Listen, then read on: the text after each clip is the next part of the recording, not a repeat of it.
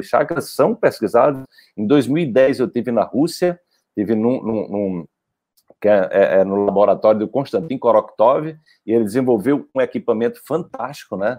É, mostrando exatamente, identificando cientificamente os chakras e, e, e, mostrando a relação entre os chakras e a nossa capacidade de, de autocurar. Então, quando nós nos alinhamos, os chakras estão alinhados, você naturalmente, é, você naturalmente, você instala um programa de autocura no nosso corpo. Tá? Então, a prática dos ritos tibetanos, a prática da meditação, a prática da atividade física, sexualidade saudável, um banho de floresta, banho de cachoeira, é, é, seja, contato com a natureza, banho de mar, andar de pé descalço. Então, fique mais de pé descalço de casa, liberar é, é exatamente a, a, a, as toxinas as toxinas eletromagnéticas que nós também hoje recebemos muito dos, dos computadores, né, dos, é, dos celulares.